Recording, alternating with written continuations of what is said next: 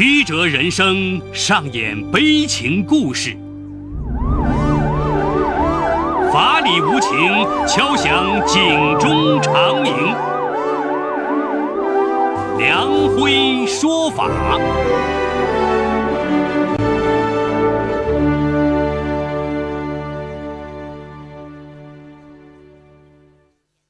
梁辉说法由上海故事广播与现代家庭杂志社联合播出。好故事，好声音。听众朋友，大家好，我是梁辉，欢迎收听梁辉说法。今天我要给大家讲这么个故事，叫美院一元名画调包案。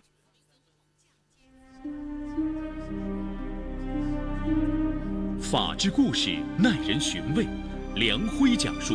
不容错过。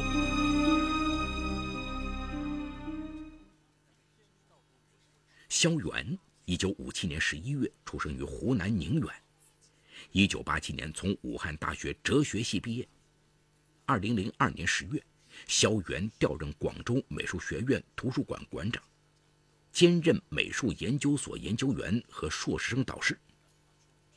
萧元时年四十五岁。新官上任，他几乎将全部精力投入到书画研究中。在同事眼中，他为人谦和，非常勤奋。据萧元的同事李静回忆，由于萧元是从杂志社调任图书馆，很多工作流程并不熟悉。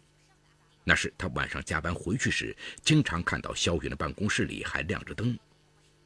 不到一个月，萧元竟然就能叫出几乎所有工作人员的名字。萧元本来就有很深的美术功底，有了广州美院的平台，他拜了多位艺术家为师，得大师点画，画工更是突飞猛进。可是书生终归还是要接地气，年届不惑的他需要在广州安家，时时捉襟见肘。图书馆向来都是清水衙门，身为馆长的他每个月只有三千多元的固定收入。他很快发现，这片人们口中满地黄金的迦南之地，并非想象中那样美好。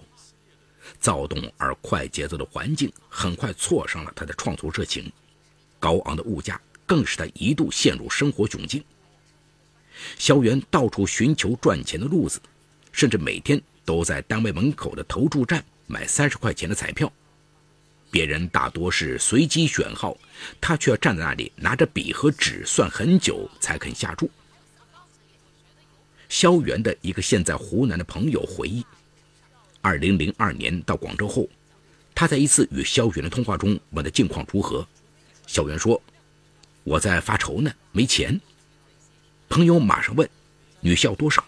我给你划点过去。”萧元很认真地说：“我需要一个亿。”朋友划了，当然没有划给他一个亿，而是赞助了他半年生活费。二零零三年，广美部分教师提出期望将画作进行数字化处理，也就是对画作拍照上传，便于教师和学生借鉴学习。学院为此专门给肖元配了两把钥匙，让他协管，他这才有机会进入画库。萧元从事美术研究多年，见过的名画不在少数，但第一次看到如此规模的名家真迹时，他还是激动万分。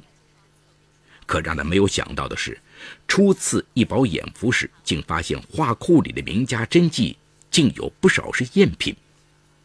萧元疑惑重重，甚至想到了报警，但见同事们熟视无睹，他决心先观察一段时间。二零零四年初，当萧元再次将一幅明代名人画作借出研究时，从一处提拔的角落中意外发现，这张所谓的真迹竟然也是赝品。与数年前他在广州美术馆举办的专题画展上所看到的根本不是同一幅，但这幅赝品色彩逼真，画工精妙，不是行家根本难辨真伪。临摹此画的人也必定身手不凡。当时，萧元正准备撰写新的美术论著，为此一有时间就往藏品库跑。另一方面，他暗中窥探那些赝品的来路。同事跟他开玩笑说：“你把这些画看得比媳妇还重啊？”哪知萧元一本正经的回答：“艺术是我的第二生命，不可玩笑。”然而谁也不知道，萧元心里却是另有一个小算盘。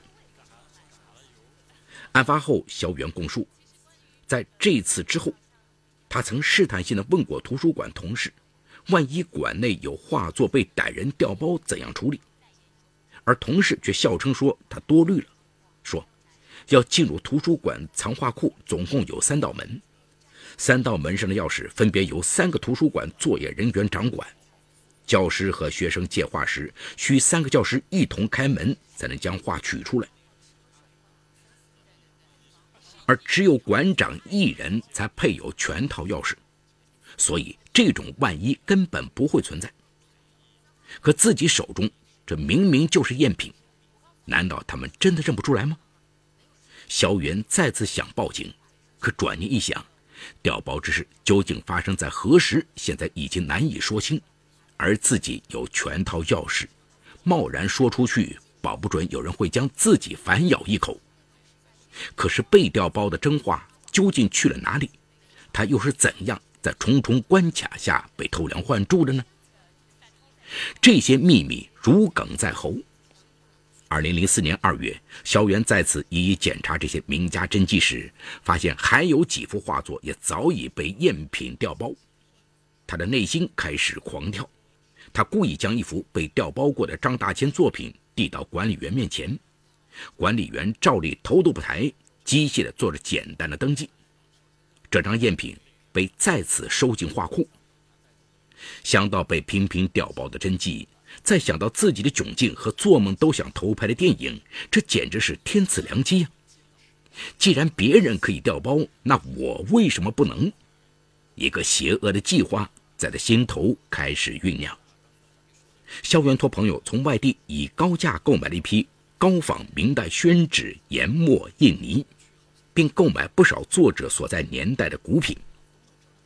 据了解，当时萧元所购宣纸售价两三万元一张，同时期的墨和印泥也都价值不菲。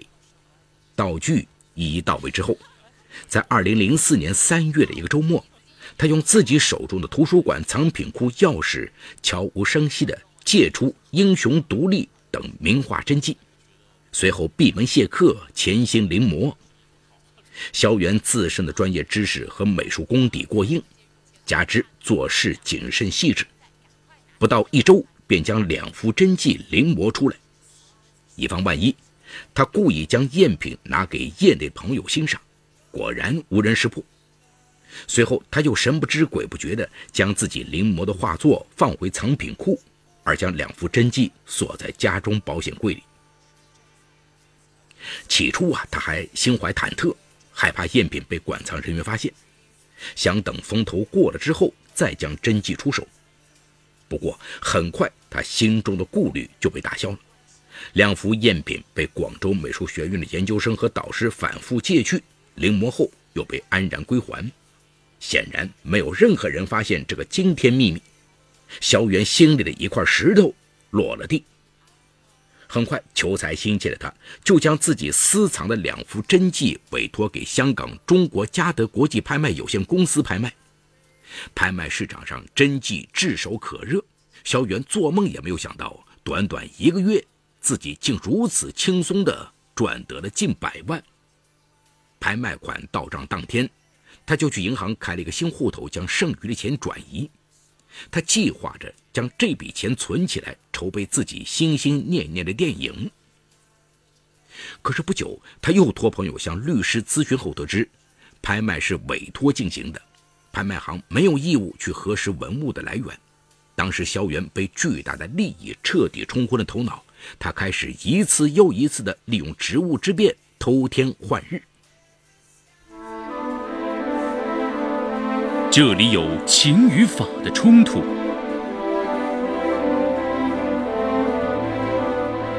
这里有生与死的考验，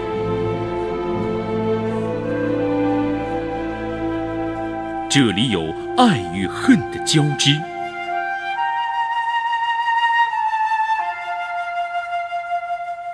这里有黑与白的较量。法治故事。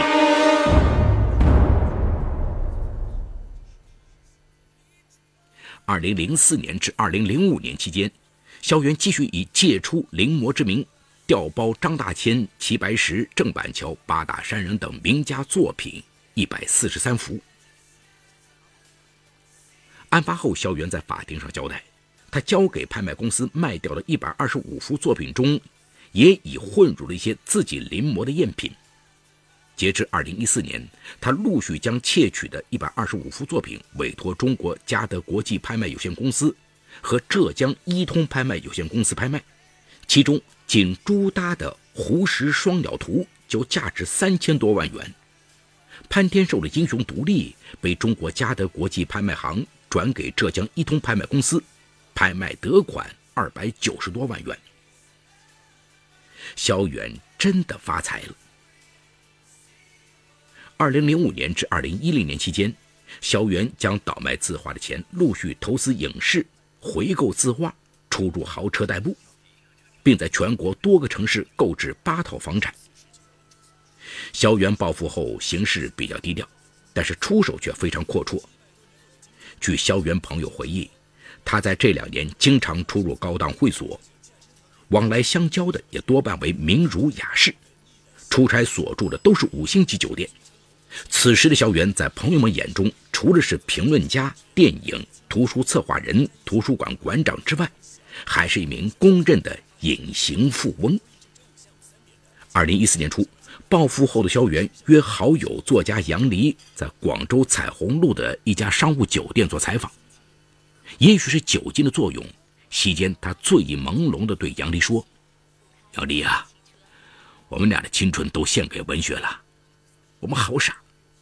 你看赚钱多容易，多好的事情。”杨丽听得一头雾水，但还是关心地问萧元是否发生了什么事情。案发后，杨丽对记者说：“当时萧元对自己临摹名画的事情只字未提，只是自称2003年广州房价便宜，自己借钱买了一栋郊区的房子，后来因为住不习惯又倒手卖掉，赶上房价上涨，小赚了一笔。”萧元甚至对他说：“杨丽啊，你好好干诗歌，需要钱我来出。”曾经温润自持的萧元，此刻。竟有几许财大气粗。萧元虽然很少活动在公众视野，但对艺术家朋友出手很是大方。大家时常会好奇，为什么做艺术评论的萧元会如此富有？他认真的说自己早年投资房地产赚了几千万。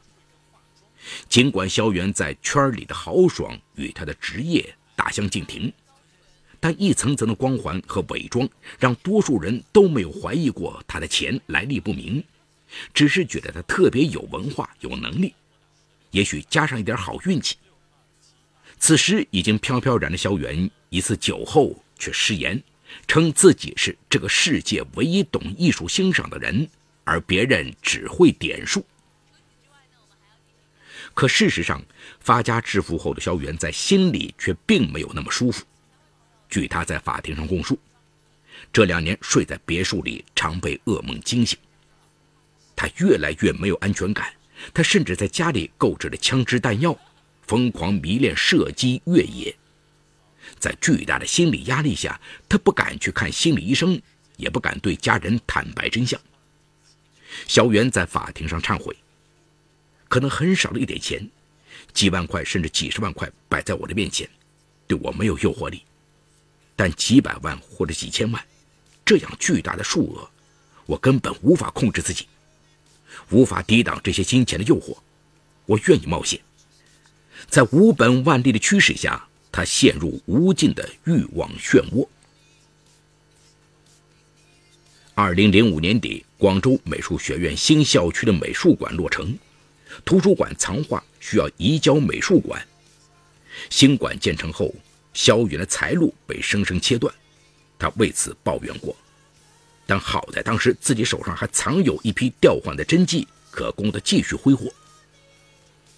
他依旧游走于香港各大拍卖公司处理存货。此时不再为钱发愁的他，又专心做起了书画研究，并且在广美中国当代艺术方向招收硕士研究生。闲暇时看书写作，和朋友打打高尔夫。他甚至为自己规划好了安逸的晚年生活。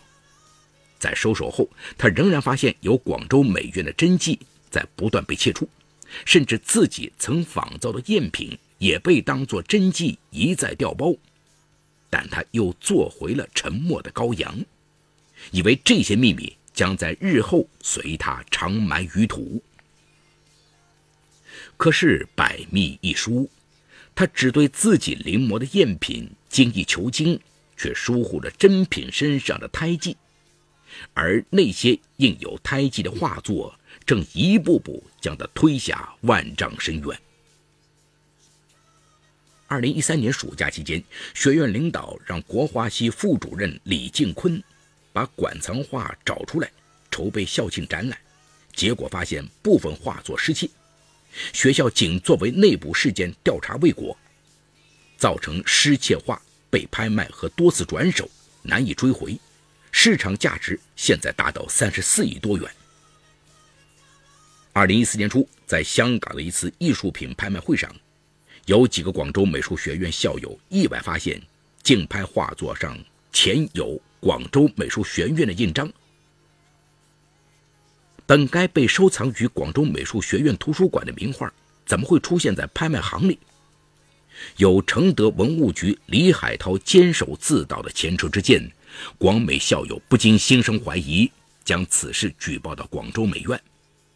学校经过调查后，确认系藏馆内被盗名画，马上向广州市公安局番禺分局警方报案。经过番禺警方严密侦查，2014年5月，正在番禺区雅居乐花园别墅的萧元被警方逮捕。侦查人员在其保险柜中还发现齐白石、程时发、张大千等名家字画十八幅，估价超过七千万的字画和一些枪支弹药。萧元供述，这些作品有的被拍卖公司以赝品为由拒收，还有的是在中国嘉德国际拍卖行几次流拍的。而收藏枪支弹药是因为自己是个军事迷。被捕后，萧元对自己盗窃文物的罪名供认不讳。二零零四年至二零一二年，在经由中国嘉德国际拍卖有限公司拍卖的一百二十五幅中国字画中，有十幅左右是自己收藏，还有小部分是自己临摹的，但也被拍卖公司作为真品拍卖了。余下十八幅尚未卖出的作品被侦查机关扣押，经鉴定。估价约为七千六百八十一点七万元。目前，他的八套房产以及名下的奔驰和路虎两辆豪车也已被扣押。二零一五年七月二十一日上午九点，萧元在广州中院受审。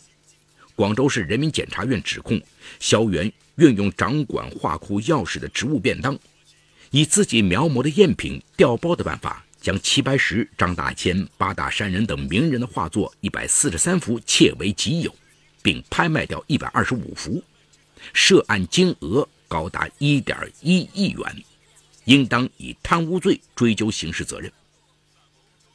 萧元称，调包名画他不是第一个，也不是最后一个，进入藏品库也从来不需要登记。正因有了如此自由的环境，才使得他的贪婪之心一次次被欲望驱使。萧元作为图书馆的管理者和艺术大家，本该去保护这些文化珍品，但却为了一己私利，甘当硕鼠。这番坚守自盗固然不堪，但为何他在重重关卡下作案数年，一路平安？这只硕鼠背后的粮仓为何管理如此松懈？目前，萧元贪污案正在进一步审理中，等待他的将是公正的法律制裁。